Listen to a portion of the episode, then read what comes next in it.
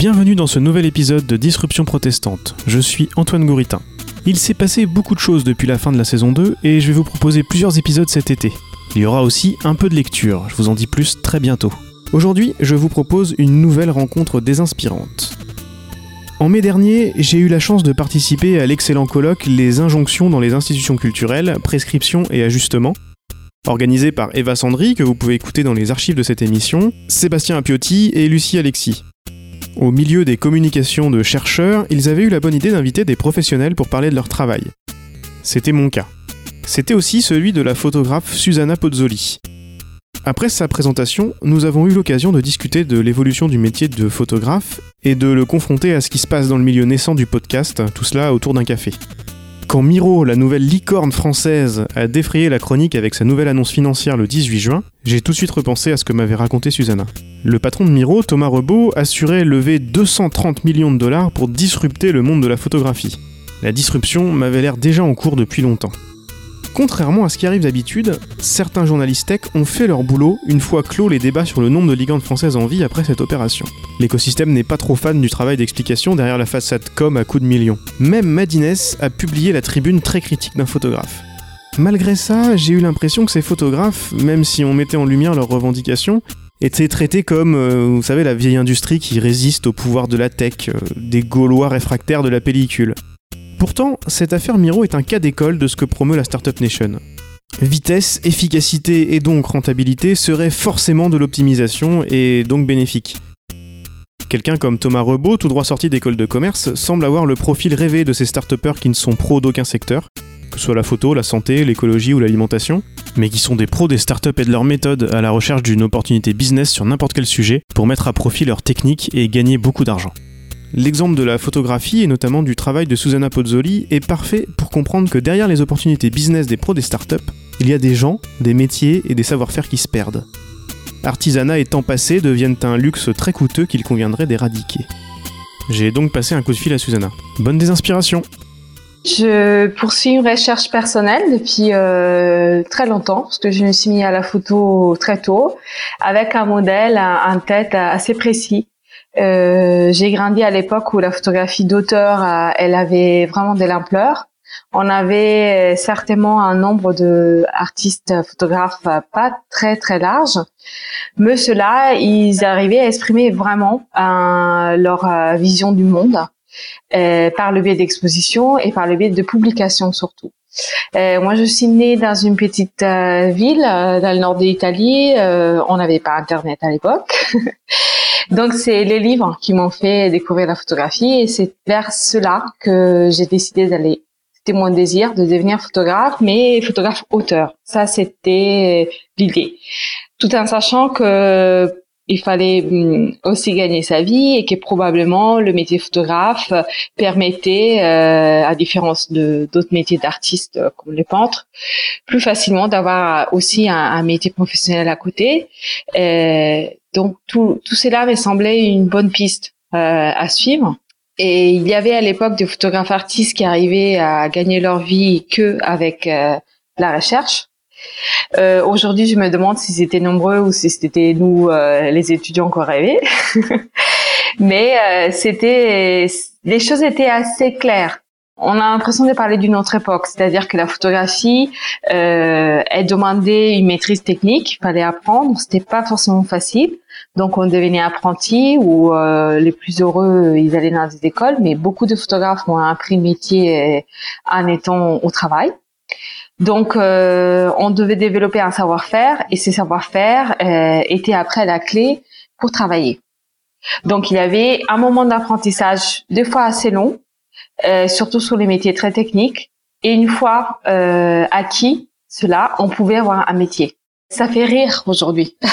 C'est parce qu'on a complètement détruit cette cette chaîne et, et la numérisation a changé le modèle de la photographie d'une façon très violente.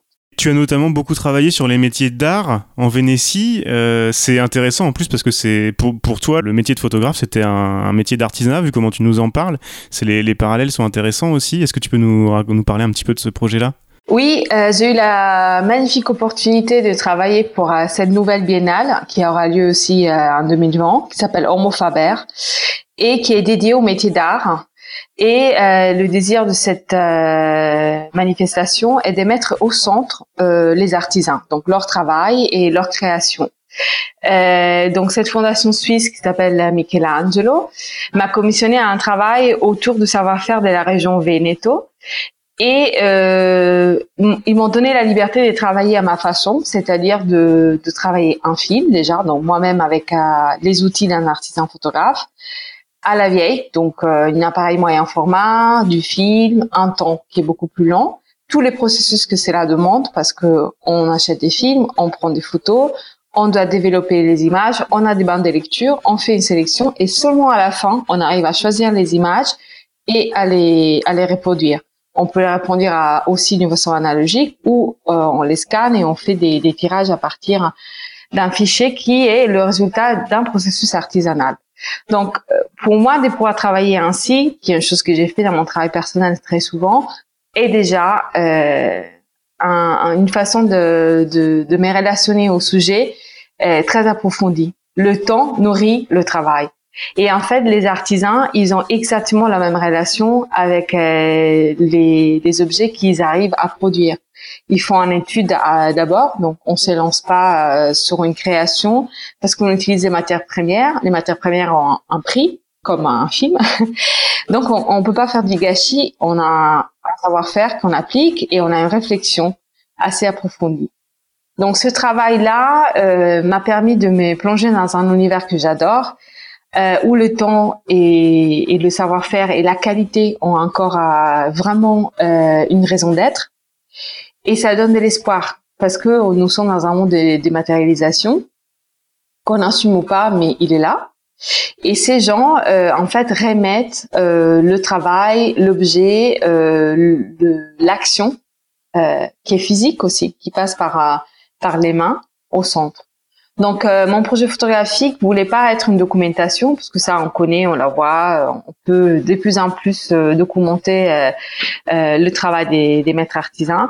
C'était un travail plutôt lié au lieu, à évoquer aussi des situations, à faire un portrait un peu décalé, faire tout ce que on fait plus dans la photographie malheureusement qui est utilisée aujourd'hui dans, dans la presse ou ou sur les réseaux parce que les choses doivent être très immédiates.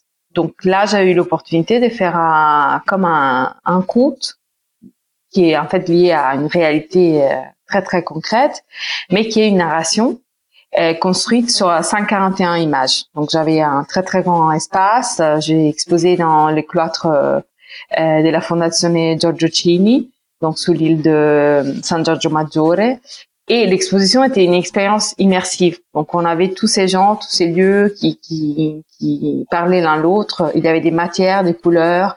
Donc ces gens de travail, euh, à mon avis, voilà, ça a du sens parce que ça, ça devient une, une ensemble. Et c'est que en faisant de, des projets comme ça qu'on peut aujourd'hui euh, continuer à faire de la photographie d'auteur, malheureusement. Beaucoup de photographes euh, font des reportages pour des entreprises pour, euh, gagner leur vie, tu l'évoquais un petit peu tout à l'heure. Pendant longtemps, si j'ai bien compris, c'était plutôt bien payé et on valorisait aussi votre œil d'artiste euh, avec l'accélération et l'uniformisation dont tu parlais. Que dans l'industrie du luxe, par exemple, qui est le premier client, le statut a déjà changé. On, on, cherche plutôt des techniciens que des artistes. En fait, tout a, tout a évolué. C'est-à-dire que, et ça va de plus en plus vite. C'est-à-dire que là, on est vraiment je pense, ces derniers six mois, un an, euh, dans un moment de speed-up de, de ce qui s'est passé. Et c'est un phénomène qui a commencé il y a bien longtemps. On a commencé à avoir un peu de mal à mettre les crédits photos. Donc, euh, quand nous signons un contrat, nous sommes obligés à, à décider les droits d'auteur euh, qui vont être donnés ou pas. Et euh, les gens qui utilisent des images, ils seraient censés euh, nous citer. Donc, euh, avec la diffusion de bandes d'images, donc Getty, euh, Photolia, iStock, enfin, il y en a plein, on a commencé euh, cette descente, en fait. C'est-à-dire que les gens sont habitués à publier des photographies qui ont pas d'auteur parce qu'on ne nomme pas la personne qui a fait la chose. La chose, elle existe en elle-même. Donc, c'est des images qui ont commencé à, par milliers, à être disponibles sans droit. Et, et, ça, ça a créé, à mon avis, hein, une habitude euh, chez les gens qui a changé. C'est-à-dire, on se demande pas qui a fait cette photo. Alors que pendant très longtemps, oui, bien sûr, on se disait, mais elle est belle cette photo, qui a fait cette photo? Donc, à mon avis, les bons dimanches ont été vraiment un énorme moment de passage. Et euh, tous les univers euh, professionnels, ils ont profité parce que ça coûte moins cher, parce que on invite des photographes à remplir ces bandes d'images avec leurs archives, à les vendre pour très peu cher. Récemment, il y a un film qui, qui a beaucoup d'importance, qui avait son affiche faite avec une photo de bande d'images qui avait coûté 5 euros. Donc voilà, ça, ça raconte un peu déjà euh, le drame de, de la photo. Les agences euh, qui représentaient des photographes ont eu de plus en plus de mal à survivre. Et euh, le photographe lui-même tout seul, il a du mal à, se défendre. C'est-à-dire que moi, par exemple, je fais une photographie, j'ai l'avant, et je devrais vérifier que les crédits euh, soient posés à chaque fois. C'est une bataille impossible. Et en plus, aujourd'hui, il y a le tacite accord que c'est la faute des personnes, les journalistes les font pas, euh, les publications sur le web, bah, ils reprennent des photos. Donc des fois, on voit notre photo qui a été reprise euh, nombreuses fois par des réseaux qui s'est miroitent et on n'arrive jamais, ça serait très difficile de savoir qui a commencé euh, par utiliser cette photo crédit. Donc ça, pour moi, c'était quand même quelque chose de très important, euh, très négatif aussi. Et ça a poussé à imaginer que la photographie soit quelque chose sans auteur. Donc, euh, on a des images et on utilise des images. Et à partir de là, les choses ont, sont parties très vite. En fait. Et en particulier dans les univers très techniques, comme euh, le monde de la mode ou le monde euh, de food photography, le monde du design avec les still life, il y avait des, vraiment des métiers très très précis et techniquement c'était très compliqué à apprendre. Euh, Aujourd'hui, euh, les outils techniques sont devenus beaucoup euh, plus faciles à, à, à l'utilisation. Cela dit, euh, on produit des images de plus en plus semblables et tout ça amène à, aux gens que les grandes boîtes, les, les, les marques, à ne pas désirer même de la grande qualité parce que euh, on dit voilà de toute manière on va regarder l'image euh, Instagram sur les réseaux sociaux. On a une attention de trois secondes. Donc euh, à quoi sert d'avoir un projet très raffiné avec des parties qu'on peut voir d'autres qu'on peut pas voir? Enfin le travail photographique la photographie c'est un langage. Donc normalement on fait pas des images plates faciles à voir la photographie aujourd'hui, elle va vers ça. Et ce que tu me racontais aussi, c'est que même quand une grande marque a un budget pour faire des photos, peut inviter peut-être des fois deux trois photographes sur un reportage, c'est aussi assez frustrant parce que ils invitent deux trois photographes, mais tu sais tout de suite quel type de photos ils vont prendre et il va leur falloir euh, la, même couve de magazine que le voisin, quoi. Oui, en plus, on avait parlé de le changement dans, les milieux de la mode. La photographie est devenue euh, une chaîne. Donc, en fait, on a euh, le directeur marketing qui va décider sur un mood euh, donc il reprend des photos déjà faites ou des images qui lui plaisent ou même euh, des tableaux. Hein. Une idée de ce qu'il veut faire, c'est là est développé souvent avec des logiciels qui font un, montage pour montrer à la direction qu'est-ce qu'on pense faire. On, obtient un budget et le photographe il doit reconstruire techniquement ce qui a été vu. Donc sur un shooting, on a un photographe, un assistant de photographe, on a un directeur de marketing, on a un styliste Souvent, on a des, des gens liés au monde des influencers de plus en plus parce que ça, c'est très important. Il faut que le travail sorte tout de suite, que ça plaît au réseau, que ça soit fraîche et jeune, etc. Donc, en fait, euh, le photographe, dans ces cas-là, il est un technicien, un super technicien parce que, bon, c'est des, souvent, c'est des demandes compliquées mais il peut rarement porter son apport. C'est-à-dire que avant, si vous pensez à Avedon ou des grands photographes, CF, on leur donnait des vêtements. C'était eux-mêmes souvent qui choisissaient le mannequin, le modèle. Aujourd'hui, mais enfin, il faut rêver. Tout est très très structuré à l'avance. Donc en fait, euh, la marge de créativité dans, dans ces cas-là, elle est très restreinte. Ça devient un travail de communication, un travail technique, un travail où le client est très dominant et tout ça euh, sur un, dans un système qui, qui tend, qui a une tendance à recréer les mêmes choses et les mêmes images, parce qu'on a peur de proposer quelque chose de très différent. On aime beaucoup les campagnes à succès, les choses qui, qui sont décalées, etc. Mais imaginez une équipe aussi large avec euh, des gens qui font des choix liés à l'économie, euh, qui vont valider qui et comment et pourquoi ils auraient envie de prendre un risque. Du coup, euh, ça on n'arrête pas de voir des photos qui se ressemblent et qui ont un coût de production important parce qu'il y a beaucoup de gens qui travaillent.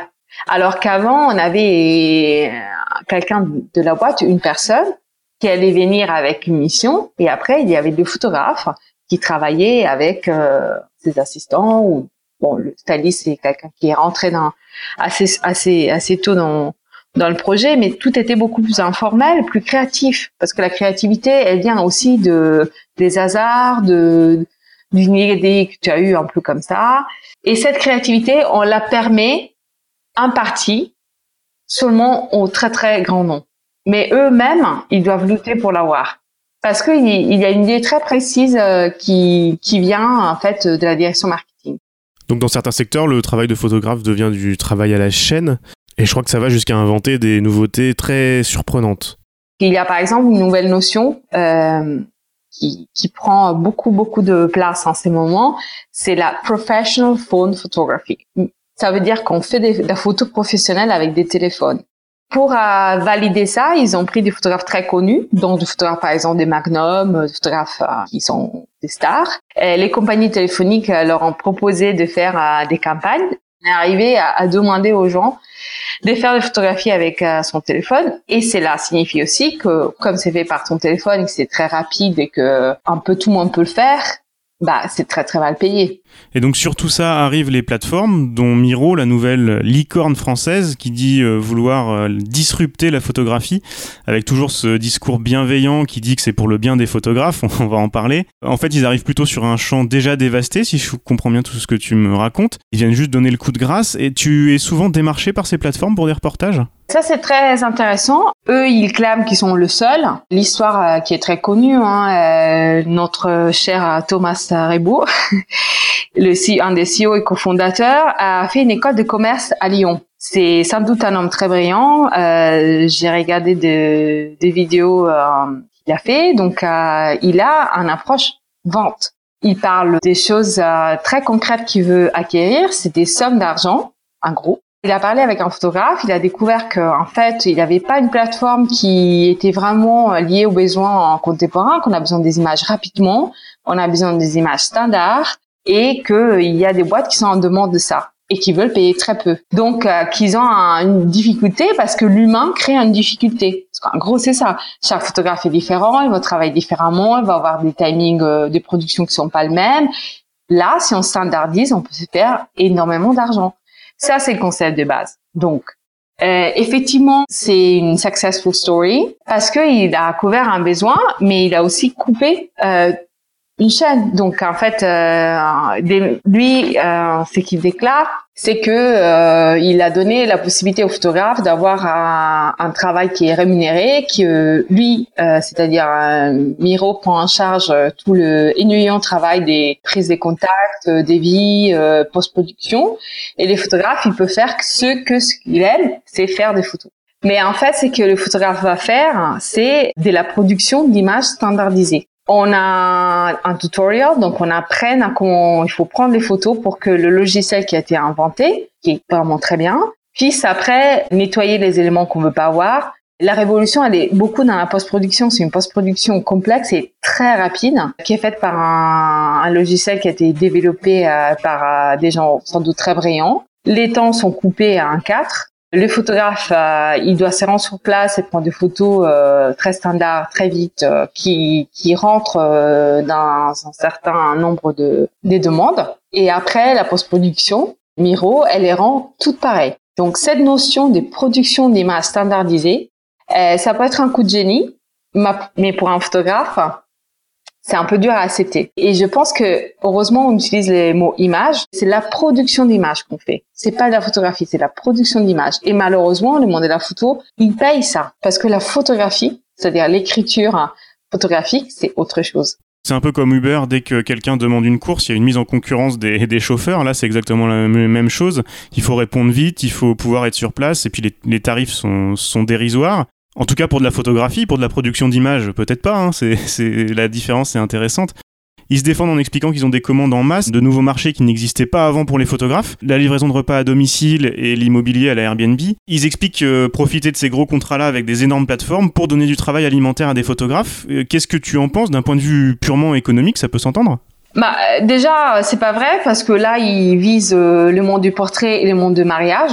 Donc, euh, ils veulent juste prendre tous les métiers euh, professionnels de la photographie, en sachant qu'ils vont pas toucher les gens plus exigeants, mais qui peuvent faire un boulot ok sur beaucoup de domaines. En fait, on devient des, des ouvriers. Et si euh, ces systèmes ils se développent aussi bien que ça a l'air de se développer, bah ça sera très difficile d'aller expliquer qu'un mariage prend énormément de temps, que on a besoin de regarder les gens vraiment, qu'on on travaille euh, sur un nombre d'heures quand même très important.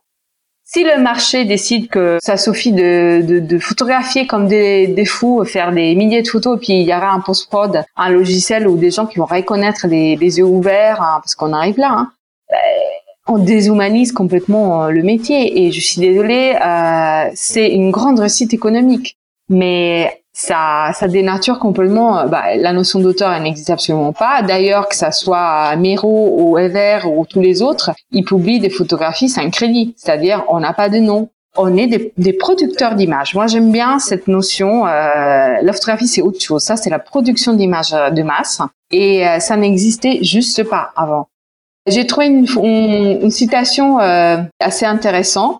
C'était un interview à, à C. Thomas qui dit que au début ils ont favorisé le profit business. On en revient à la question c'est quoi ton objectif? Mon premier objectif était d'attendre cinq sujets différents taux d'acquisition, revenus, tout, tout des choses économiques. Les photos, les focus photographie est venu progressivement.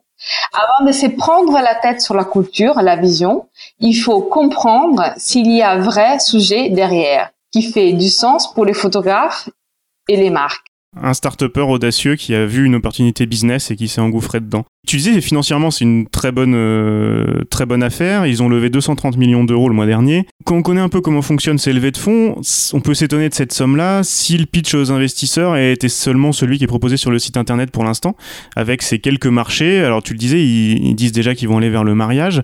Euh, je pense qu'il y, a deux aspects à, ce qu'il y a derrière ce pitch pour les investisseurs. Il y a le fait qu'ils vont aller petit à petit grignoter partout ailleurs. Euh, là, ils profitent d'ouvrir des marchés pour dire, euh, mais vous voyez, on vous ouvre des marchés, donc venez pas vous plaindre et profitez, venez à la soupe, même si c'est mal payé. Et il y a un, autre aspect, tu as bien décrit tout à l'heure la post-production, soi-disant par intelligence artificielle, il faut toujours faire attention avec ces, ces annonces-là. Est-ce qu'il n'y a pas aussi le fait qu'une fois que les photographes auront bien entraîné les algorithmes, euh, je vois pas ce qui lui empêche un restaurateur ou un agent immobilier de prendre une photo lui-même avec son téléphone ou, quelqu'un qui, participe à un mariage et de la faire traiter automatiquement par Miro après. Euh, ça me fait penser un peu au patron d'Uber qui expliquait qu'il mettait le paquet sur la recherche et développement dans les voitures autonomes à un moment euh, parce que ça permettait de pas payer le chauffeur tout simplement. Euh, le tâcheronnage actuel ne serait qu'une étape vers cet idéal sans photographe. Quel est ton sentiment là-dessus? Je délire complètement ou c'est envisageable? Je pense que dans les cas de, cette entreprise, le but est un but économique. Le plus on écoute euh, son cofondateur, le plus on voit que c'est quelqu'un qui euh, I have a dream. Il voulait faire son, son rêve de boîtes euh, qui fonctionnent, qui fait beaucoup d'argent. Il a fait avant d'autres choses, il fera après d'autres choses. Il n'est pas intéressé à la photographie. La photographie, c'est pas son monde il a compris que on pouvait, euh, c'était c'était un, moyen de gagner de l'argent et que c'était une bonne, euh, une, très bonne idée. Et bah voilà. Enfin, du coup, euh, le problème c'est là aussi, c'est que très souvent dans le monde moderne, il y a une rupture entre les contenus et, la façon de faire. La presse s'est beaucoup fait l'écho des oppositions à Miro au moment de cette fameuse opération financière. Est-ce que tu vois du mouvement chez les photographes pour s'organiser contre ça? Enfin, si c'est possible, déjà, tout simplement, je sais même pas si c'est possible de s'organiser contre ça. C'est compliqué. Euh, ça me rappelle l'histoire de une autre start-up aussi euh, gérée par des gens qui sont dans la finance qui s'appelle Yellow Corner.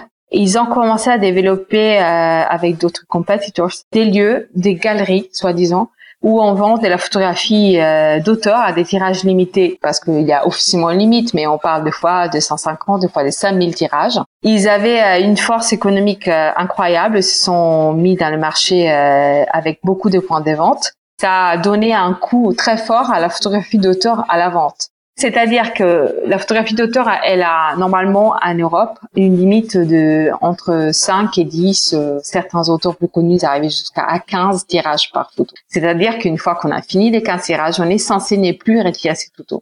On tire des photographies d'une façon professionnelle, donc le tirage lui-même, il est très soigné. Des fois, il, il est encadré. Tout ça coûte très cher. Eux, ils sont arrivés sur le marché, ils ont créé un produit très sexy. Il y a des, des images très belles, franchement. Ils ont forcé euh, les gens qui font des tirages des cadres, etc., à avoir des prix, mais que nous, on peut pas avoir parce qu'ils produisent énormément. Donc toujours le même discours. Et ils ont, on peut donc enfin, acheter une photo qui, qui est soi-disant une photo d'auteur à 300 euros, alors que moi, 300 euros, c'est des prix de production, mon image. Donc, par exemple, qu'est-ce qu'on fait contre ça? Bah, on essaye de se mobiliser. Il y a des articles qui sortent, mais malheureusement, mon expérience euh, jusqu'à là, c'est que la machine, elle est plus puissante que que les hommes, et que alors il y a très peu de d'unité entre les photographes parce qu'on est un métier libéral, on est un métier des gens qui travaillent beaucoup à seul, donc euh, c'est un peu facile aussi parce que c'est des gens qui voyagent beaucoup, des gens qui n'ont pas forcément euh, des lieux de, de leur rassemblement. Il y a en France l'Union des photographes professionnels qui au fil des années est devenu euh, un lieu pour des gens plutôt euh, âgés que jeunes. Bon, là, il y a un, renouvellement. Il y a d'autres associations, mais en fait, on compte très peu. Et ça, on le voit surtout en ces moments. Euh, il y a une réforme, un acte de la vraiment de l'encadrement de tous les gens liés à l'écriture et à la photographie et en général à la création. Donc, il y a par exemple la Ligue des auteurs professionnels qui s'est créée pour les gens qui publient des livres. Donc, les écrivains, les gens qui font des BD, etc. Ils essayent de combattre parce que cette loi qui est en train de sortir, vraiment, euh, elle nous encadre pas du tout comme auteur. Dans certains secteurs, euh, alors c'est des, des mouvements de niche, mais ça a permis à certains aussi, qui sont plus dans l'artisanat, de, de se faire connaître et de, et de développer un nouveau business vraiment, euh, alors j'allais dire haut de gamme, euh, au moins dans le service. Je pense à certains libraires euh, en, en centre-ville, il, y en a de moins en moins, mais ceux qui font de la résistance, malgré Amazon, malgré tout ça, certains fonctionnent vraiment très bien parce que les gens ont compris et viennent pour le service, pour la qualité, pour l'échange. Est-ce que le secteur de la photographie est pour toi tellement dévasté que ces positions-là d'artisanat ne suffiront pas ou est-ce qu'il y a quand même un petit peu d'espoir de ce côté-là? Tu l'as dit toi-même, c'est-à-dire très peu, rares libraires arrivent avec un public averti à survivre et des fois à même vivre bien. La photographie, c'était un milieu avec euh, un nombre assez important de professionnels.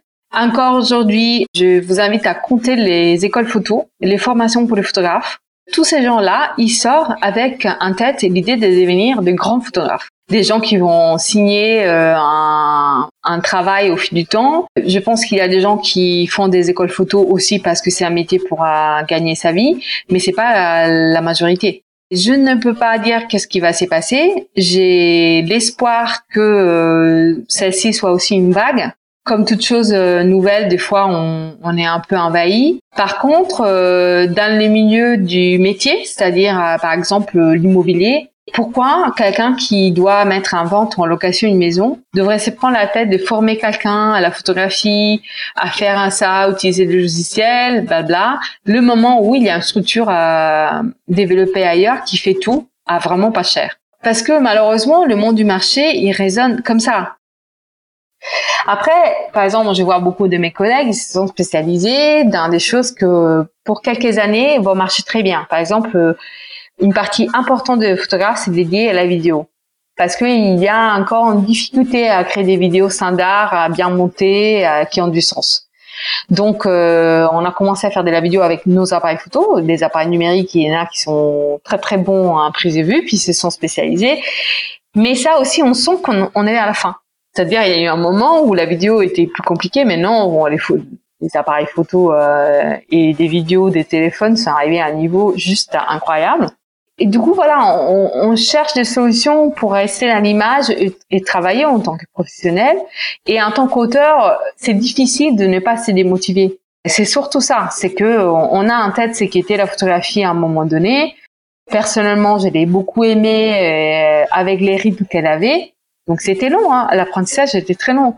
Apprendre à faire des photos euh, à la chambre, enfin ça prenait euh, longtemps. Et pour des gens de ma génération qui donc se sont formés en analogique et le numérique qui est arrivé après, euh, c'était difficile. C'est difficile encore aujourd'hui, mais à un moment donné, c'était très très difficile parce qu'on a vu que tous ces savoir-faire quelque part, hein, il est plus utile. Et ça, c'est arrivé dans d'autres métiers aussi. On n'est pas seul. Donc euh, moi, je veux pas être euh, trop négatif, mais je pense qu'il faut se poser des questions et utiliser des mots différents. Pour moi, par exemple, j'aime pas l'expression euh, euh, des robots euh, producteurs d'images standardisées, mais je trouve qu'elle est géniale parce que c'est ça. Et j'aimerais bien qu'il parle de ces producteurs d'images comme ça. Parce que la photographie, elle a une histoire derrière. Et je suis vraiment attristée de lire à cette concept de la culture comprise des têtes parce que en fait la photographie peut être aussi un résultat culturel de approfondissement des lectures, des visions. Et je suis désolée, tout ça, ça prend du temps.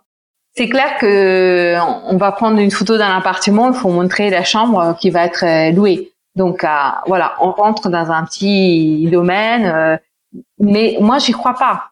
Je pense que ils ont commencé par ça parce que ça c'était plus facile à gérer mais euh, il y a une vraie désir de, prendre tous les domaines de la photographie. C'était les rencontres désinspirantes de Disruption protestante. Retrouvez toutes les informations sur la série et écoutez les autres épisodes sur disruption-protestante.fr et abonnez-vous dans votre application de podcast favorite pour ne rien rater. Disruption protestante est une série produite par Antoine Gouritin, la musique originale du générique est de Julien Solaire.